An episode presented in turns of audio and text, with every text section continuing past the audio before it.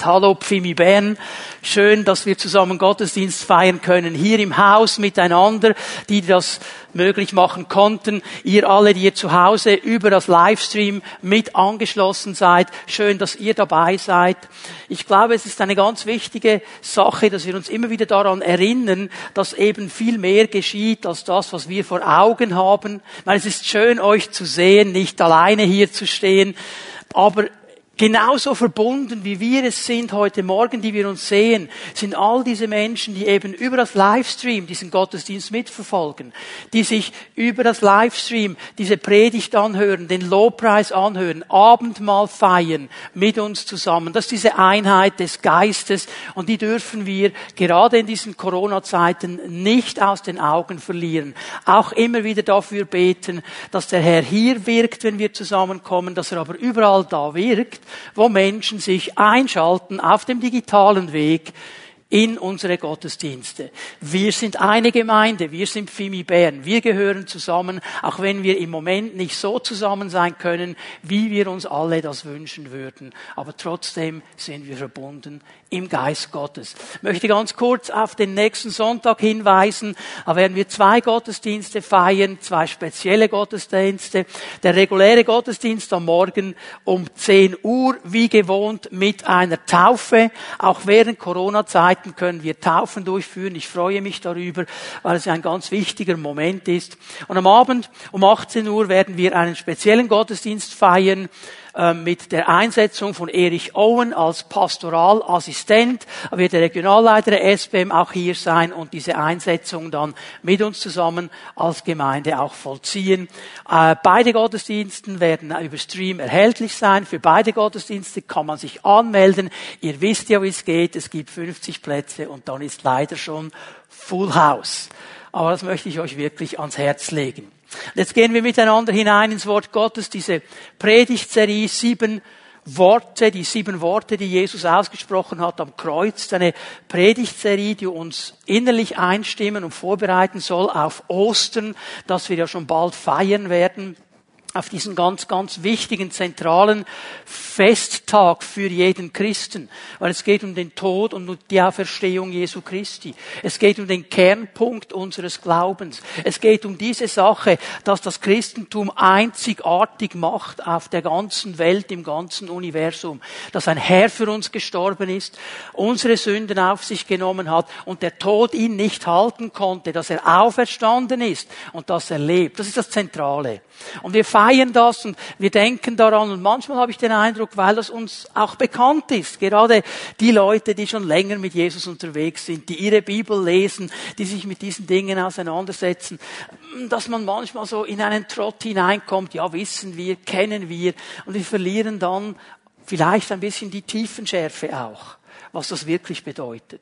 Und das ist einer der Gedanken dieser Predigtserie, dass wir durch diese sieben Worte Jesu eben auch verstehen, was es wirklich bedeutet hat, dass er für uns ans Kreuz gegangen ist.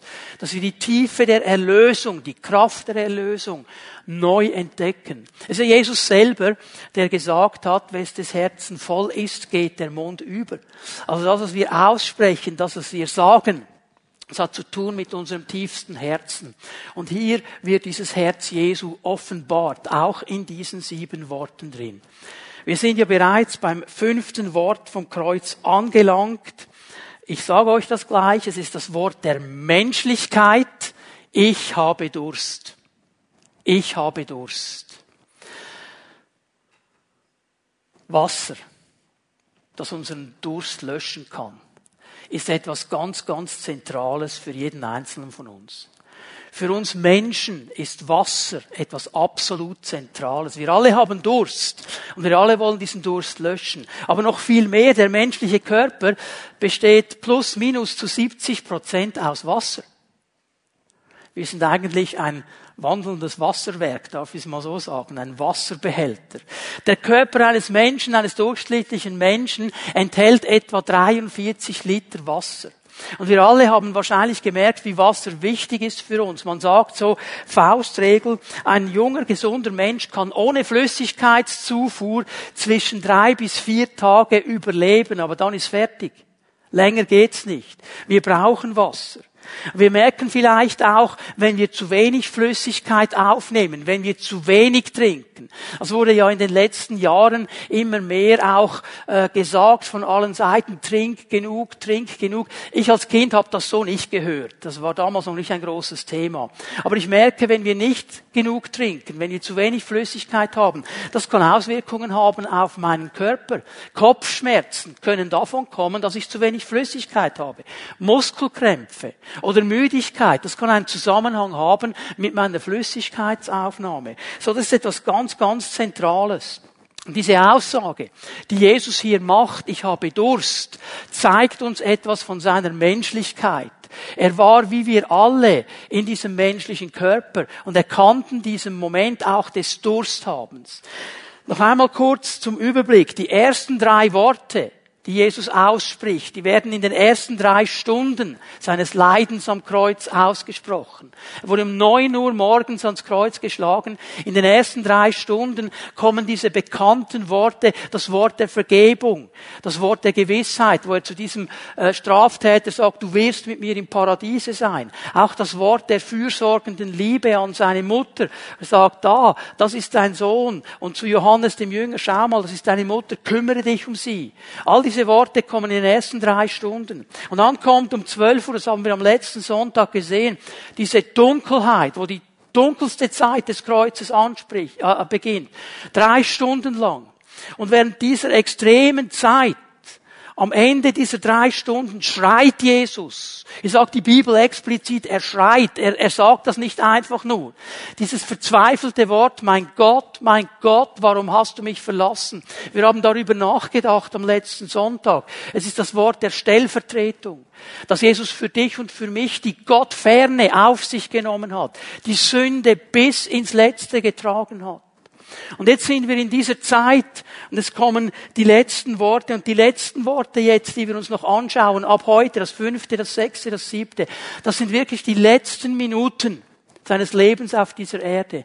Und er beginnt mit diesem fünften Wort. Es ist das Wort der Menschlichkeit. Und bevor ich es lese mit euch zusammen, möchte ich hier etwas erwähnen. Jesus hat während seines Lebens viele Dinge gesagt, die konnte nur Gott sagen, die konnte nur er sagen. Nur er kann sagen, ich bin der Weg, die Wahrheit und das Leben. Niemand kommt zum Vater außer durch mich. Das kann keiner von uns sagen. Nur er kann sagen, meine Worte sind Geist und Leben. Das kann keiner von uns sagen. Das bilden wir uns vielleicht ein. Aber keiner von uns kann das sagen. Keiner von uns kann sagen, ich bin das Lamm Gottes, das die Sünden der Welt trägt. Es hat einige Dinge gesagt, die konnte nur er sagen. Aber dieses Wort der Menschlichkeit ist etwas, das wir alle immer wieder auch sagen. Ich habe Durst. Vielleicht hast du es heute Morgen schon gesagt. Bist aufgestanden und sagst, ich habe Durst. Das ist das Wort der Menschlichkeit. Jetzt lesen wir miteinander Johannes 19, Vers 28 und 29. Ah, höre gut zu, was hier steht. Jesus wusste, dass nun alles vollbracht war. Er wusste, dass nun alles vollbracht ist. Eine wichtige Aussage, wir werden darauf zurückkommen. Und weil sich das, was in der Schrift vorausgesagt war, bis ins Letzte erfüllen sollte, sagte er, ich habe Durst. Also was er jetzt sagt, dieses Wort der Menschlichkeit, hat auch mit Erfüllung der Schrift zu tun. Da tauchte, Vers 29, die Soldaten einen Schwamm in ein Gefäß mit Weinessig, der dort, das dort stand, steckten ihn auf einen Isopstängel und hielten ihn Jesus an den Mund. Nach sechs Stunden am Kreuz sagt Jesus, ich habe Durst. Und jeder von uns kann sich das vorstellen, wenn du da an diesem Kreuz hängst, angenagelt, an dieser Sonne, dass du Durst hast. Interessant ist, kannst mal Markus 15 schon aufschlagen, sechs Stunden vorher, also um neun Uhr, als Jesus ans Kreuz genagelt wurde, da geschieht Folgendes, Markus 15, Vers 23. Dort wollte man ihm Wein zu trinken geben, der mit Myrrhe vermischt war, doch er nahm ihn nicht. Warum wollte Jesus diesen Wein nicht? Warum hat er sich hier sechs Stunden vorher geweigert, etwas zu trinken. Was ist die Sache hier? Myrrhe war ein bekanntes Schmerzmittel in der damaligen Zeit. Myrrhe war ein bekanntes Schmerzmittel. Und wenn ihr euch erinnert, die Weisen aus dem Morgenland, sie haben drei Geschenke mitgebracht, als sie das Jesuskind besucht haben. Gold, Weihrauch und Myrrhe. Diese drei Geschenke. Und die haben eine symbolische Bedeutung. Gott steht für die Königsherrschaft. Weihrauch für den Priesterdienst und Myrrhe für den Tod des Königs Jesus Christus. Das ist die Bedeutung dieser drei Geschenke. Denn in der Zeit, in der damaligen Zeit wurde Menschen, die im Sterben lagen, Myrrhe gegeben. Das war ein Schmerzmittel. Sie hatten nicht die Schmerzmittel, wie wir sie heute haben. Die Leute damals, sie konnten nicht einfach eine Tablette einwerfen. Paracetamol, Dafalgan, was es alles für Schmerzmittel gibt. Die konnten das nicht einfach einwerfen. Das gab es in dieser Form nicht. Aber ein Schmerzmittel, das half oder gegen die Schmerzen half, war eben dieser Wein, den man mit Myrrhe vermischt hat. Jetzt, bevor wir ein falsches Bild bekommen. Die römischen Soldaten, die das Jesus anbieten wollten, die haben ihm das nicht angeboten, weil sie Humanisten waren, weil sie Menschenfreunde waren, weil sie es gut meinten mit Jesus, weil sie Mitleid hatten. Warum? Ich habe es am letzten Sonntag gesagt. Das Kreuz ist eine der qualvollsten Foltermethoden, die es jemals gab. Menschen konnten tagelang an diesem Kreuz überleben. Unter tiefsten Schmerzen. Und diese Soldaten, die hatten einen Auftrag. Die mussten am Kreuz bleiben, bis der Delinquent verstorben war bis er tot war. Und das konnte Tage dauern. Und so haben sie diesen Menschen, die gekreuzigt wurden, diese Wein- und Myrrhe-Mixtur gegeben, damit sie weniger Schmerzen haben und nicht so herumschreien über Tage. Die mussten dastehen. Stell dir mal vor, die qualvollen Schreie, der kann nicht weg. Und da haben sie versucht, darf es mal so sagen, sie zu sedieren ein bisschen, dass es ein bisschen einfacher war. Das war nicht für Jesus, das war für sie selber. Und Jesus weigert sich, diesen Wein mit Myrrhe zu nehmen. Warum? Bitte hör mir gut zu, ist ganz wichtig. Ich habe am letzten Sonntag gesagt, Sünde ist hässlich. Sie hat Jesus alles gekostet. Sie hat sein Leben gekostet. Und er hat sich geweigert, etwas von diesem Schmerz und von diesem Leid durch Myrrhe abzudämpfen. Er hat sich geweigert. Er hat sich entschieden, als Lamm Gottes die volle Kraft der Sünde und all ihre Auswirkungen und jeden Schmerz zu tragen. Ohne jegliche Linderung. Darum hat er gesagt, nein, ich nehme diesen Wein mit Myrrhe nicht. Ich trinke diesen bitteren Kelch bis zum letzten Tropfen, weil ich bin das Lamm Gottes. Und er hat es getan für mich, für dich, für uns. Das hat Jesus getan. Aber jetzt, im letzten Moment seines Lebens, sagt er, ich habe Durst. Ich habe Durst. Und Vers 28, noch einmal, lass uns zurückgehen. Jesus wusste, dass nun alles vollbracht war, dass die Schrift noch erfüllt werden musste. Und jetzt kommt diese Aussage, ich habe Durst. Und ich möchte euch anhand von drei Punkten aufzeigen, was dieses fünfte Wort vom Kreuz bedeutet, dieses Wort der Menschlichkeit. Und ich beginne bei Jesus selber. Ich möchte kurz etwas sagen über den Durst Jesu. Den er hier ja eigentlich ausspricht. Ich habe Durst. Warum ist diese Aussage für uns so wichtig? Weil sie uns eine wichtige Wahrheit aufzeigt. Nämlich, dass Jesus wirklich Mensch war. Jesus war wirklich Mensch. Das ist ein riesengroßes Thema, das die ganze Kirchengeschichte hindurch die Menschen, die Theologen, die Wissenschaftler, die Philosophen immer wieder beschäftigt hat. Ja, war der wirklich Mensch? Oder war er irgendwie doch noch halb Gott? War das irgendwie eine Mischung? Und man hat immer wieder darüber gestritten. Und man hat gesagt, das kann doch nicht sein. Wie kann Gott so tief sinken? Der war nicht wirklich Mensch. So ein bisschen schon, aber, aber nicht wirklich. Der war immer noch mehr Gott als Mensch. Und man hat darüber gestritten und streitet bis heute noch. Er war Gott mit einer menschlichen Hülle. Innen drin war aber Gott und darum war das für ihn halt nicht so schwer, wie es für einen Menschen war. Das ist nicht, was die Bibel uns sagt. Die Bibel sagt uns, Jesus war keine Mischung zwischen Gott und Mensch. Er war zu 100% Mensch und zu 100% Gott gleichzeitig. Ich weiß, für unser Denken ist das fast nicht einordnbar. Aber das ist das, was die Bibel uns sagt. Er war zu 100% Mensch und zu 100% Gott. Und er war es gleichzeitig. Aber hier, als er gelitten hat an diesem Kreuz, hat er jeden Schmerz erlebt, so wie wir ihn als Menschen erleben würden. Da gab es kein Zurücknehmen. Da gab es keine Linderung. Er war Mensch. Ich lese euch die ganz bekannten Worte aus Philipper 2 ab Vers 6. Ich lese es aus einer neueren Übersetzung. Das ist mehr eine Übertragung, aber er bringt es hier so gut auf den Punkt. Ganz gleich wie Gott, das war er. Punkt. Dennoch klammert er sich nicht daran fest, Gott gleich zu sein. Er hielt das nicht fest. Er hat sich nicht daran geklammert. Er hat dieses Privileg nicht genommen. Bitte hör mir gut zu. Wenn die Leute da vor diesem Kreuz gestanden sind und gesagt haben, hey, wenn du wirklich Gottes Sohn bist, dann hilf dir doch, komm doch runter. Er hätte es machen können. Kein Problem.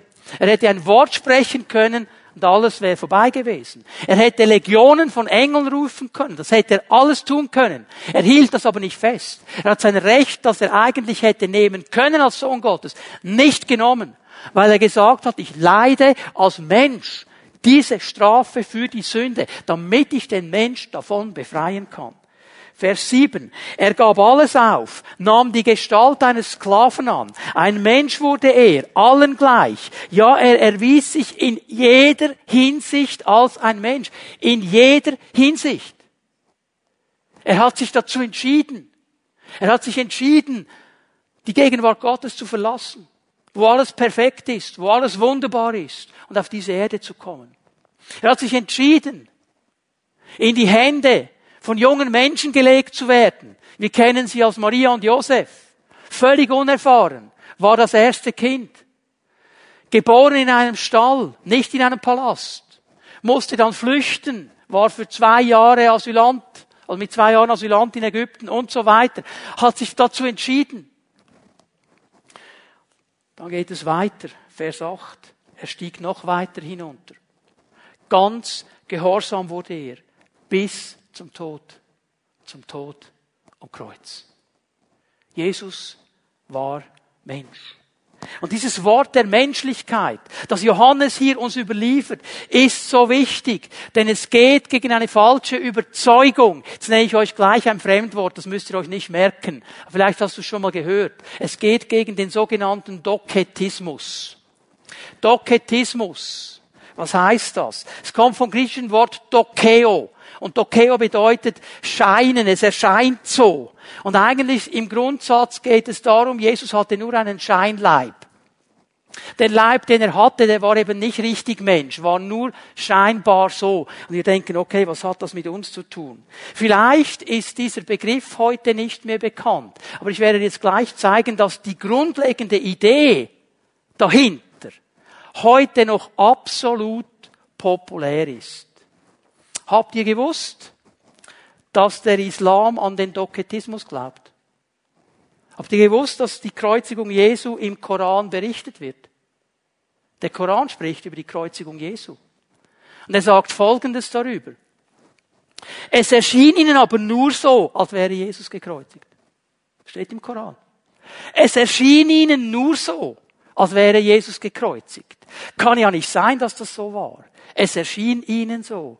Die Esoteriker, die New Age Leute, die fahren ab auf diesen Gedanken. Und da könntest du jetzt weißt du, was ich alles lesen kann? Oh, Jesus war ein großer Lehrer. Jesus war die Inkarnation Gottes. Und er war ein Yoga-Guru und Swami und was es noch alles für Fachbegriffe gab. Da flippen die aus. Aber, aber, am Kreuz gestorben ist er nicht. Das war nur ein Scheintod. Die haben nur gemeint, er wäre tot. War er gar nicht. Weil, falls du das noch nicht gehört hast, Jesus war an diesem Kreuz ohnmächtig geworden. Die haben gemeint, er wäre tot und dann haben sie ihn eben runtergenommen. Und dann haben sie ihn in dieses Grab gelegt und äh, was da beschrieben wird im Johannesevangelium, all diese Leinentücher mit diesen Kräutern, das waren Heilkräuter. Und die haben Jesus da gesund gepflegt. Und als er wieder fit war, ging er nach Indien. Und da hat er gelebt, bis er fast 100 Jahre alt war. Quark. Aber wisst ihr was? Gibt ein Buch darüber. Jesus war in Indien. Und die New Ager, die fahren ab auf solches Zeug. Ein Wissenschaftler hat Folgendes errechnet, ein Arzt. Er hat gesagt, okay Leute, ich erkläre euch jetzt, was geschehen ist am Kreuz. Jesus erlitt aufgrund eines erhöhten Kohlenstoffdioxidgehaltes im Blut eine sogenannte CO2-Narkose. Also er fiel in eine Narkose, okay? Und jetzt, wenn niemand etwas gemacht hätte, man müsste jetzt punktuieren, weil in den Lungen war Wasser, muss punktieren, dass das Wasser rausgeht. Und wenn das nicht jemand gemacht hat, dann würde er sterben. Aber der römische Soldat, der hat ja mit seiner Lanze. Und er hat ein bisschen falsch getroffen. Und er hat punktiert und die Flüssigkeit kam raus, sagt ja schon die Bibel. Und dann hat Jesus ganz flach geatmet. Darum haben sie nicht gemerkt, dass er eigentlich nur in der Narkose ist. Leute, das ist alles Doketismus. Und weißt du, was der Punkt dran ist? Jesus darf alles sein. Er darf ein Guru sein, er darf ein Swami sein, er darf ein Revolutionär sein, er darf alles sein, aber nur nicht Gottes Sohn. Er darf nur nicht Mensch und Gott sein, zusammen. Das geht nicht. Weil wenn er das wirklich ist, dann hat er für unsere Erlösung bezahlt. Und dann gibt es nur eine Antwort auf das Kreuz, dass wir auf die Knie fallen und ihn als Herrn anbeten. Aber das darf nicht sein. Aber wenn er alleine Gott ist, dann geht das schon. Ja, der hat das am Kreuz irgendwie mit seiner göttlichen Power durchgestanden. Ist ein Sinnbild für uns. Wenn er nur Mensch war, dann war er so wie du und ich. Und macht Fehler. Merken wir, um was es hier geht. Und Leute, wenn wir ganz ehrlich sind, wir sind manchmal auch Doketisten. Weil Jesus muss uns dann auch das sein, was wir finden, müsste er sein. Und wir finden dann einen Weg, ihn so einzuordnen. Dieses Wort, dieses Wort vom Kreuz zeigt uns, Jesus war ein Mensch. Und es zeigt noch mehr. Es zeigt nämlich, Jesus ist der verheißene Erlöser. Noch einmal Vers 28, Johannes 19. Jesus wusste, dass nun alles vollbracht war und weil sich das, was in der Schrift vorausgesagt war, bis ins Letzte erfüllen sollte, sagte er, ich habe Durst. Jesus wusste um die Schrift. Er kannte das Alte Testament, wie viele Juden der damaligen Zeit auch. Er kannte es noch viel besser. Und er wusste und kannte jede Verheißung, die ihn betraf. Und uns fehlt die Zeit jetzt, all diese Verheißungen, all diese Prophetien äh, aufzulisten. Da wurde ja sein Geburtsort vorausgesagt, die Flucht nach Ägypten wurde vorausgesagt, die Kreuzigung wurde vorausgesagt, dass man dann unten am Kreuz um sein Gewand würfeln würde, ist vorausgesagt im Alten Testament. Dass seine Knochen nicht gebrochen werden, ist vorausgesagt im Alten Testament. All diese Dinge, dass er begraben wird am Ort eines reichen Mannes, ist alles vorausgesagt im Alten Testament. Und Jesus wusste, ich muss die Schrift erfüllen bis ins Letzte. Ich muss alles erfüllen. Und jetzt wird noch ein Zeichen erfüllt. Lass uns miteinander Psalm 69 aufschlagen. Psalm 69, der zweite Teil von Vers 22. Hier sagt die Übersetzung Essig, im, Griechischen, im Hebräischen steht Chomes, saurer Wein, reichte man mir zu trinken, als ich durstig war. Saurer Wein reichte man mir zu trinken, als ich durstig war.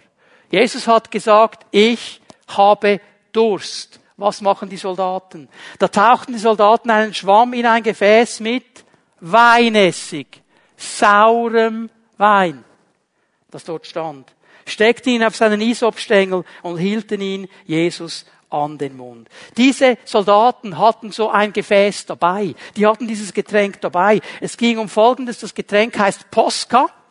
Das war das Coca-Cola der damaligen Zeit. Kannte jeder im Römischen Reich, kannte man Posca, so ein bekanntes, beliebtes Getränk, saurer Wein gewischt mit Kräutern und Wasser. Und die Soldaten, die tranken das gerne. Und als die Soldaten hörten, jetzt hat er Durst, jetzt meldet er sich, dann nimmt einer der Soldaten einen Isopstängel. Warum hat Johannes ein Interesse, uns zu sagen, was für einen Stängel? Der hätte ja irgendeine Stange nehmen können. Warum betont Johannes Isop? werde ich euch gleich sagen. So konnte Jesus seinen Durst stillen und seine trockenen Lippen netzen. Und jeder Jude, für uns ist das jetzt vielleicht schwierig zu verstehen. Isop, was ist das für ein Zeugs mit diesem Isop? Jetzt müssen wir verstehen, dass Johannes in seiner Erzählung der Passion Jesu immer wieder Anklänge macht an das Passa. Er weist ja schon im ersten Kapitel seines Evangeliums darauf hin, das ist das Lamm Gottes, das die Sünden der Welt trägt. Macht eine Verbindung zu Passa. Denn am Passa, an diesem ersten Passa, beschrieben im zweiten Buch Mose, im zwölften Kapitel, der Auszug aus Ägypten. Die Nacht des letzten Gerichtes musste jede Familie ein Lamm schlachten. Dieses Lamm konnte nichts für die Situation. Dieses Lamm war unschuldig. Und dieses Lamm musste geschlachtet werden. Und dann musste der Vater einen Isopstängel nehmen. Einen Isopstängel. Und er musste das Blut dieses Lammes an den Türpfosten streichen. Er musste hinter den Schutz des Blutes gehen mit seiner Familie. Und das ist das, was hier geschieht. Darum betont Johannes diese Verbindung. Und jeder Jude, der hätte mit dieser Szene eigentlich die Bedeutung der Sache verstehen sollen, um was es hier geht. Das, ich lese euch mal die Stelle 2. Mose 12, 22 dann nehmt einen Isopzweig, taucht ihn in die Schüssel mit Blut, streicht etwas von dem Blut in der Schüssel auf den Türsturz und auf die beiden Türpfosten. Der Soldat hätte irgendwas nehmen können. Er nimmt einen Isopstängel, was in der damaligen Zeit nicht das ideale Ding wäre, um einen Schwamm nach oben zu halten, weil Isop nicht ein hartes Holz war. Aber er nimmt diesen Isopstängel, um all das zu erfüllen. Und so wie vor 1500 Jahren vorher, vor der Kreuzigung, das Blut des Lammes die Freiheit brachte. So sollen wir hier verstehen, das Blut des Lammes Gottes, Jesus Christus, bringt uns Freiheit, macht uns frei. Wie die Israeliten werden auch wir aus der Sklavenschaft erlöst und gehen auf den Weg in dieses verheißene Land, geführt von unserem Herrn, der alles für uns getan hat. Das ist dieses wichtige Wort. Jesus hat das alles in sich erfüllt. Und das Dritte, das ich zeigen möchte, von diesem, von diesem äh, menschlichen Wort, ich habe Durst, ist eine ganz einfache Wahrheit, aber ist so wichtig, dass wir sie verstehen. Jesus liebt uns. Jesus liebt uns. Denn dass er überhaupt an diesem Kreuz hängt, überhaupt dahin kommt zu sagen, ich habe Durst, ist nur seine Liebe zu uns. Keiner von uns hätte das verdient. Keiner von uns hätte ein Recht darauf gehabt. Seine Liebe, die Liebe des Vaters, der seinen Sohn, seine Tochter wieder zurückhaben möchte, wieder mit ihnen Gemeinschaft haben möchte. Diese Liebe führt ihn dazu, diesen Plan bis ins Letzte zu erfüllen. Jesus Christus war bereit, das Leiden, den Schmerz auf sich zu nehmen, um uns zu erlösen. Darum geht es bei diesem Kreuz. Und das dürfen wir nie vergessen. Lese mit euch einen Abschnitt aus Römer 5, Vers 6 und die folgenden Verse. Christus starb ja für uns zu einer Zeit, als wir noch ohnmächtig der Sünde ausgeliefert waren. Er starb für Menschen, die Gott den Rücken gekehrt haben. Bitte schau mal, was hier steht. Jesus starb zu einer Zeit für uns, als wir keine Kraft hatten, uns selber aus der Sünde zu befreien. Das hätten wir nie. Kein Mensch schafft das. Und wenn du das Gefühl hast, ich bin ein besonders guter, und ich bin ein besonders willensstarker. Und ich nehme mich einfach zusammen und ich schaffe das. Vergiss es. Schaffst du nicht. Keiner von uns. Wir haben Gott den Rücken gekehrt. Mit anderen Worten, der Mensch will leben, wie er will. Er will sich nicht von einem Gott sagen lassen, was richtig und falsch wäre. Und zu diesem Zeitpunkt, ohne dass erkennbar wäre, dass der Mensch sich drehen will, ohne dass erkennbar wäre, dass der Mensch sich verändern will. Zu diesem Moment geht Jesus ans Kreuz. Das ist seine Liebe zu uns. Die ist nicht abhängig von dem, was ich tue. Aber vielleicht bist du aufgewachsen in Beziehungsfeldern, wo du gemerkt hast, wenn ich Liebe will, dann muss ich etwas tun dafür. Wenn ich will, dass meine Eltern mich lieb haben, mein Ehepartner oder irgendwer, dann muss ich irgendwas machen. Es gibt so viele Leute, die fallen auf diese falsche Lehre hinein. Ich muss allen etwas Gutes tun, damit sie mich lieben. Und du bist dauernd nur am Rennen. Vergiss es. kannst dein Kind noch lange lieben, weiß nicht was machen, um seine Liebe zu gewinnen. Du musst es erziehen. Das musst du. Und dann wird es dich lieben. Amen. Ja, ganz wichtig. Vers 7. Nun, es ist ja schon unwahrscheinlich genug, dass jemand sein Leben für einen unschuldigen Menschen opfert. Ehe noch würde man es vielleicht für einen besonders edlen Menschen tun. Sagt, Paulus sagt, ja, hallo, Leute, also, wenn das jetzt irgendwie ein absoluter Gutmensch wäre, ein absolut toller Mensch, weiß doch nicht, äh, Mutter Teresa oder sonst irgendwas in dieser, in dieser Kategorie, ja, dann könnte man ja mal den Gedanken wagen, ob einer bereit wäre, dafür zu sterben. Aber für diese Typen, für dich und für mich? Eher unwahrscheinlich. Aber Gott, Vers 8, hingegen, beweist uns seine Liebe dadurch, dass Christus für uns starb, als wir noch Sünder waren. Das ist die Liebe Gottes. Jetzt bitteschön, hör doch auf mit deinen Versuchen, Gottes Liebe zu gewinnen durch deine lieben Taten. Hör doch auf. Du musst die Liebe Gottes nicht gewinnen. Er liebt dich. Er liebt dich. Viele Christen kommen nicht aus dem Stress, weil sie dauernd versuchen, Gottes Liebe zu gewinnen. Er hat es klar gemacht in seinem Wort. Er liebt uns. Darf ich mal noch einen Satz anhängen? Das heißt nicht, dass er mit allem einverstanden ist, was du machst. Aber er liebt dich trotzdem. Liebe heißt nicht, du kannst machen, was du willst und er sagt schon gut.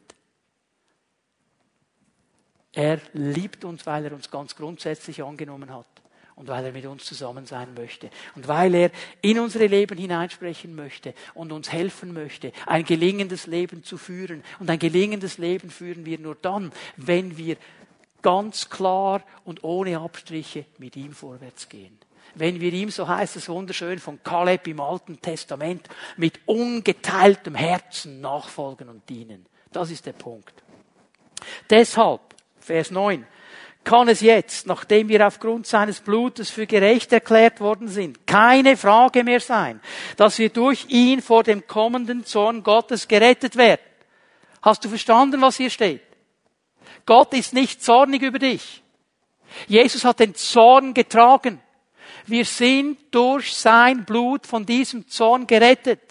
Jesus hat das ganze Zorngericht des Vaters getragen, ohne Abstriche, ohne Schmerzmittel, ohne Linderung. Er hat alles getragen, damit wir frei sind, damit wir vor diesem kommenden Zorn gerettet sind.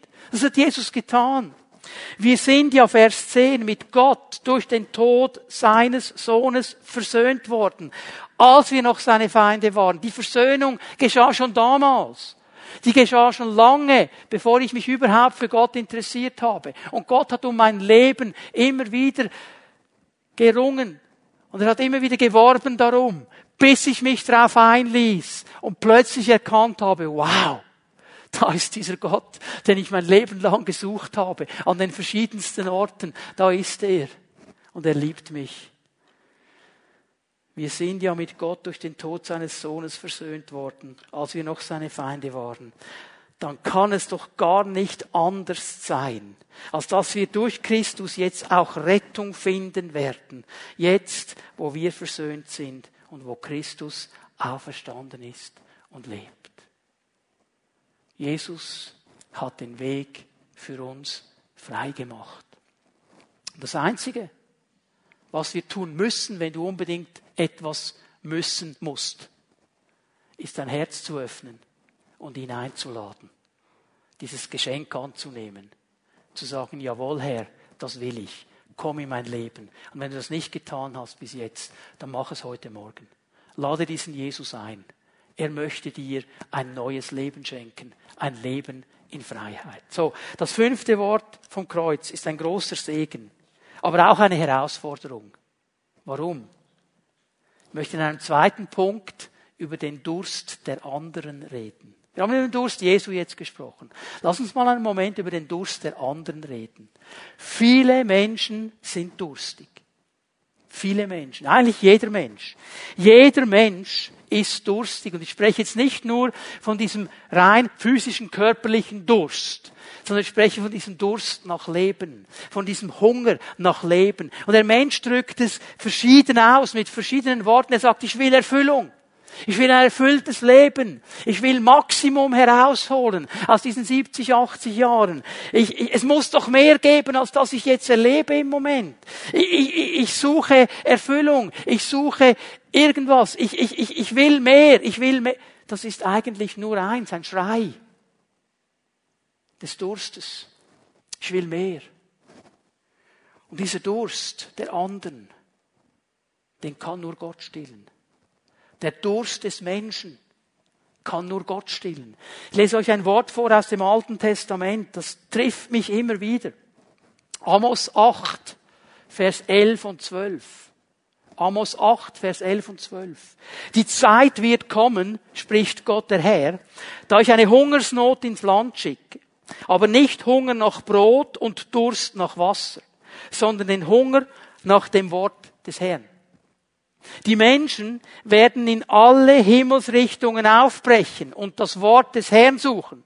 Sie werden hierhin und dorthin laufen, doch sie werden es nicht finden.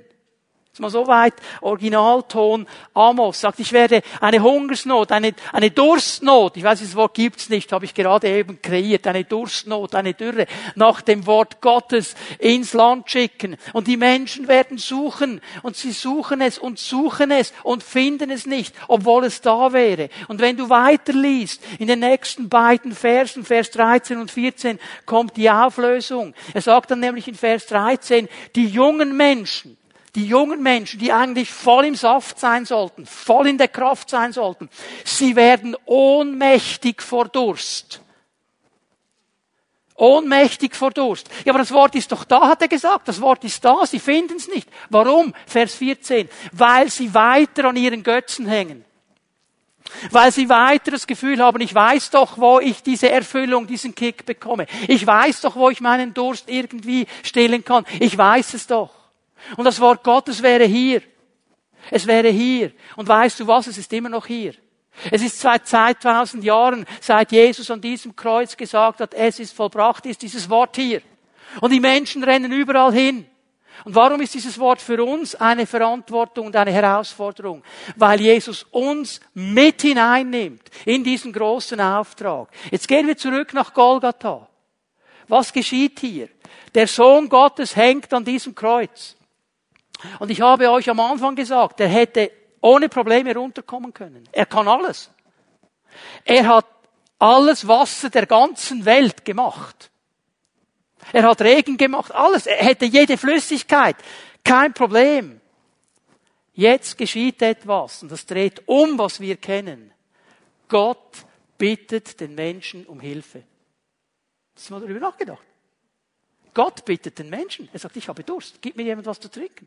Ich habe durch. Ja, wir drehen, wir bieten ihn um etwas. So sind wir uns das gewohnt. Gott bittet den Menschen, ihm zu helfen. Und weißt du was? Ich spüre das so in meinem Herzen. Gott bittet uns, dich und mich, hey, helft ihr mit, dass wir diesen Menschen, die Durst haben, zeigen, wo es Wasser gibt.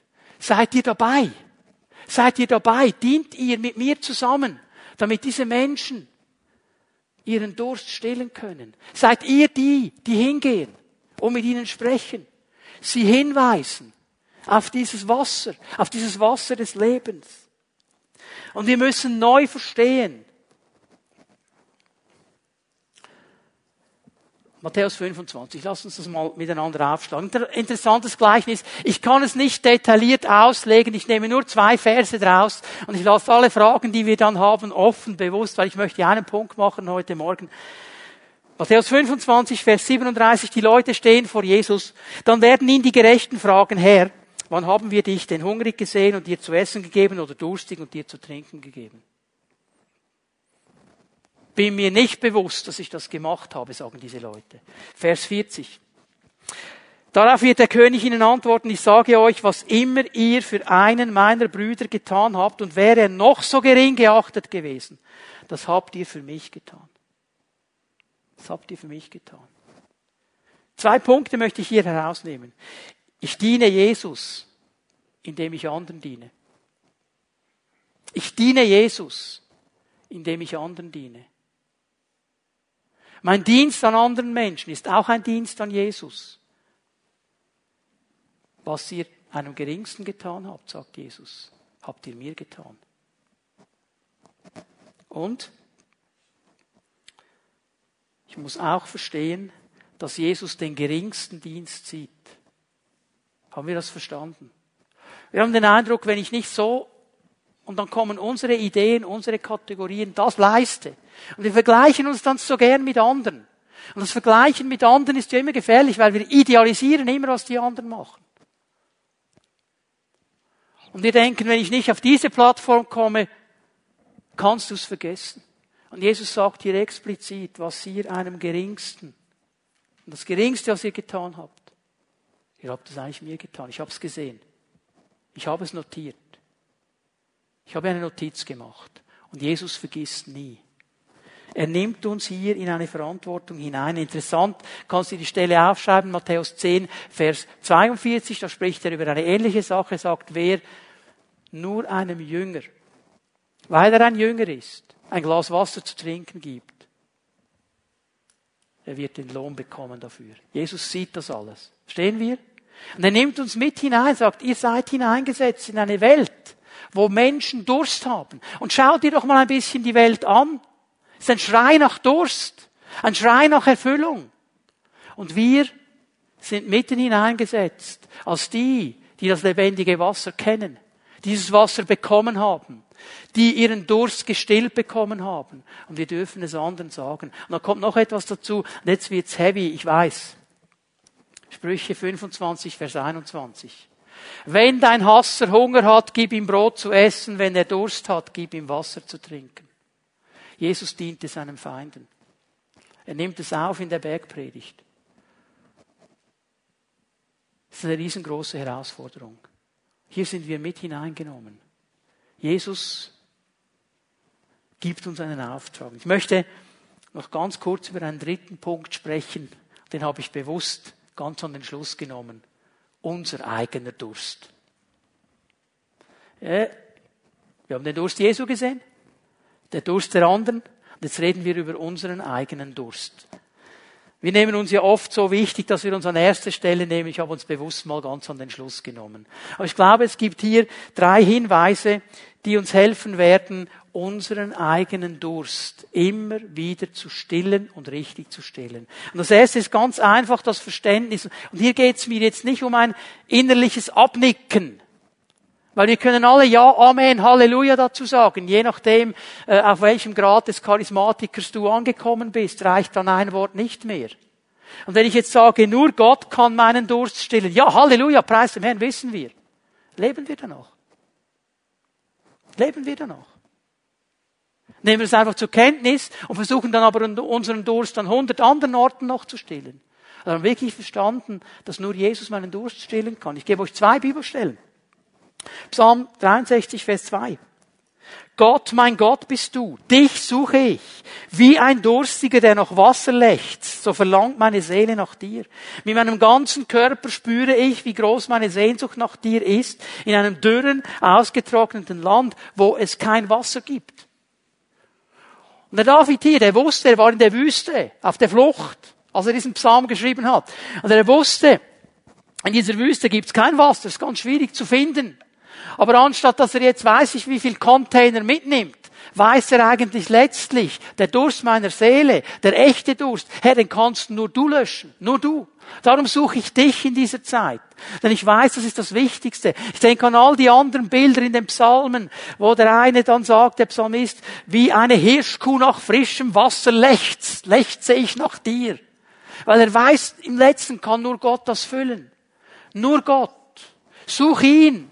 Wenn du Hunger hast, wenn du mehr möchtest, wenn du sagst, es muss doch mehr geben, such ihn. Er ist es, der diese Quelle des Wassers ist. Matthäus 5, Vers 6. Glücklich zu preisen sind die, die nach Gerechtigkeit hungern und dürsten, denn sie werden satt werden.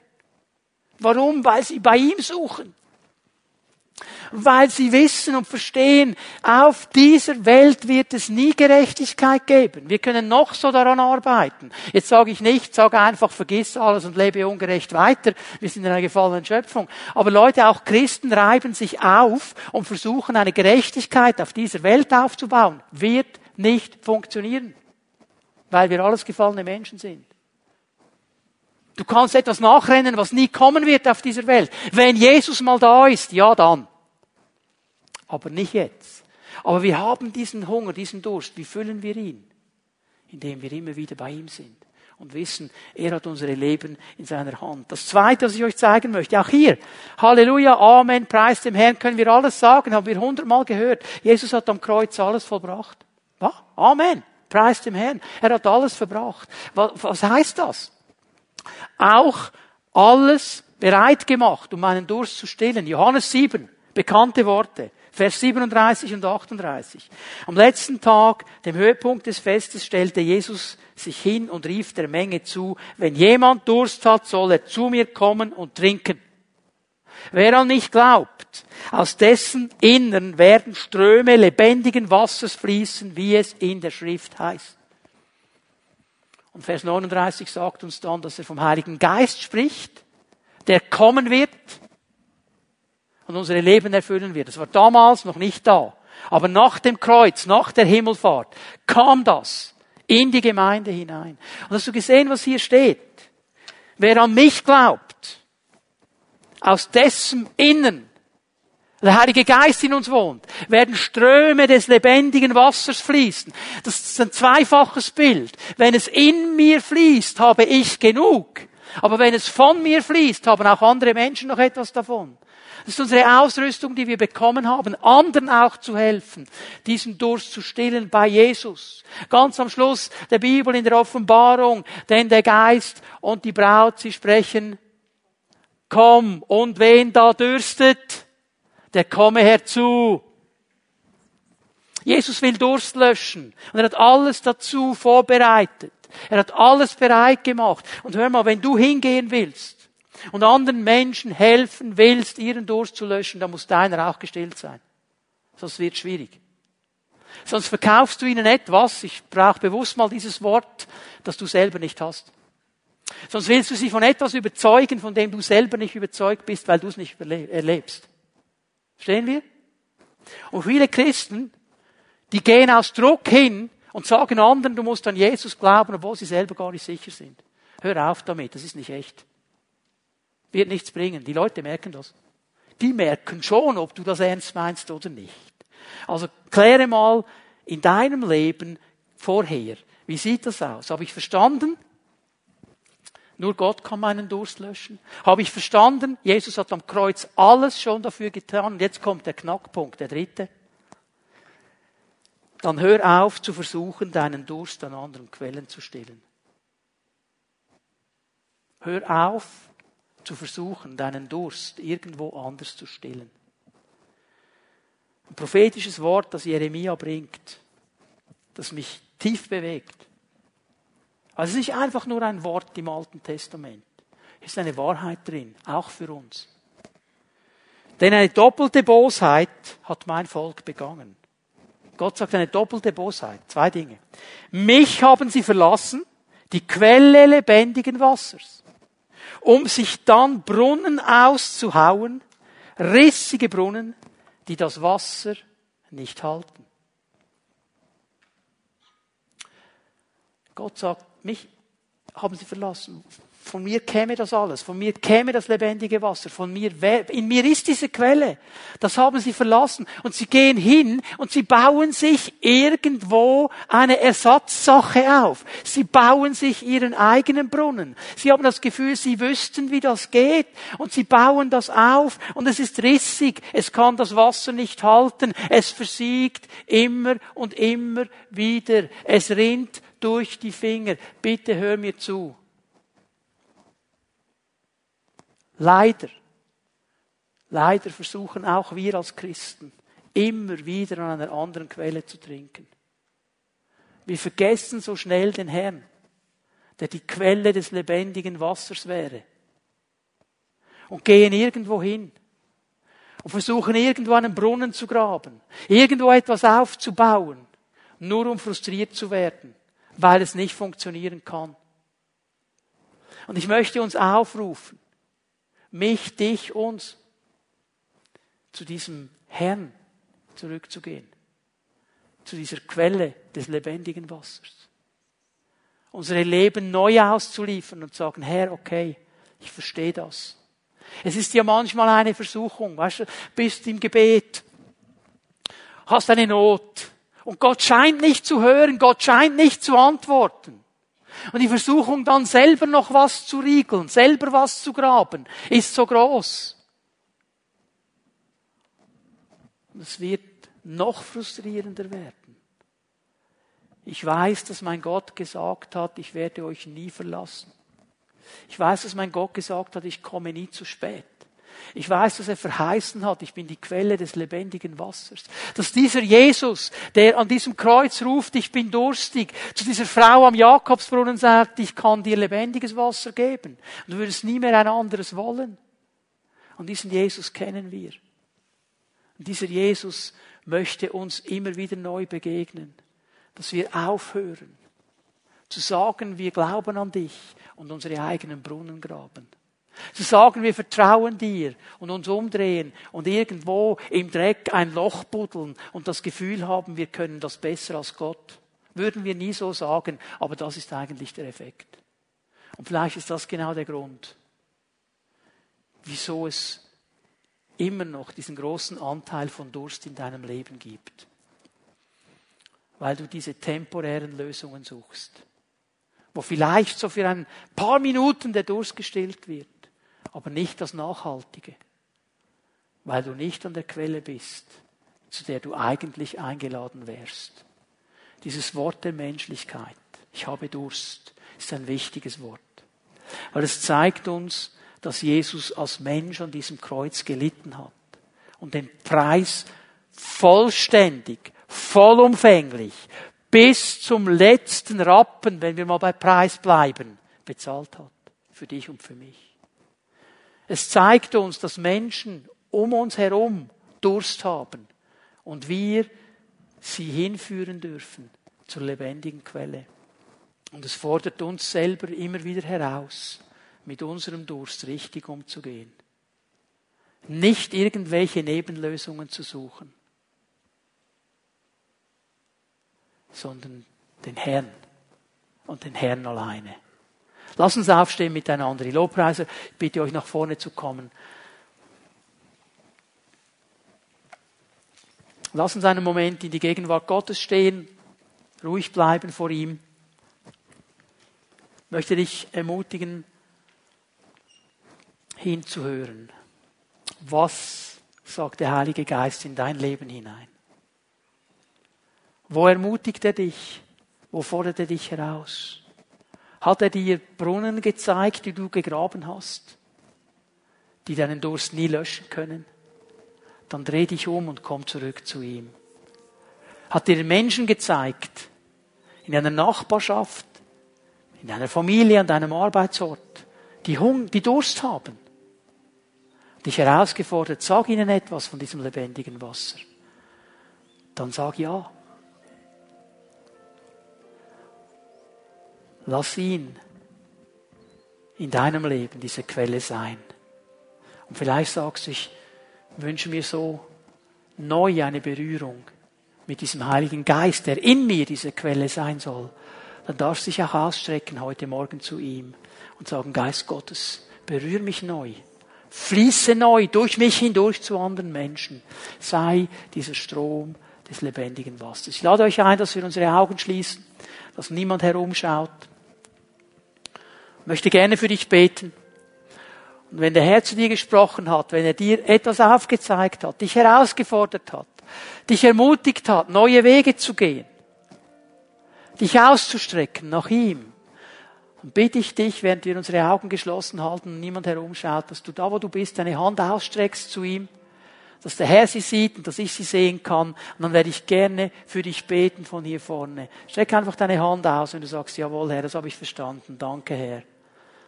Danke, Herr. Herr Jesus,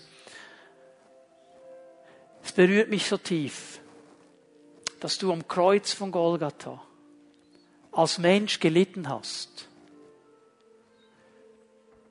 Für mich, für uns, für jeden Menschen.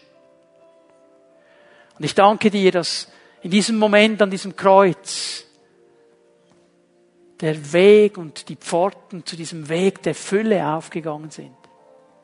Da, wo unser Durst wirklich gestillt wird von dir, weil du das lebendige Wasser bist. Und so möchte ich dich bitten, jetzt in diesem Moment, dass du diese Menschen berührst, die ihre Hände ausgestreckt haben, hier im Raum, zu Hause, wo immer sie sind. Dass du ihnen hilfst, Herr, wenn es darum geht, selber gemachte Brunnen zu verlassen und zurückzukommen zu dir, dass du ihnen dabei hilfst. Wenn es darum geht, mit diesem Wasser, das sie empfangen haben, zu anderen Menschen zu gehen, dass du ihnen dabei hilfst. Und Herr, da wo sie sich ausstrecken und sagen, Herr, ich möchte neu erfüllt werden mit diesem lebendigen Wasser, mit diesem heiligen Geist, der durch mich und von mir fließt, dass du das jetzt tust in diesem Moment. Und dafür danke ich dir, Herr Jesus. Ich preise dich und ehre dich für dein Wirken jetzt in diesem Moment. In Jesu Namen. Amen.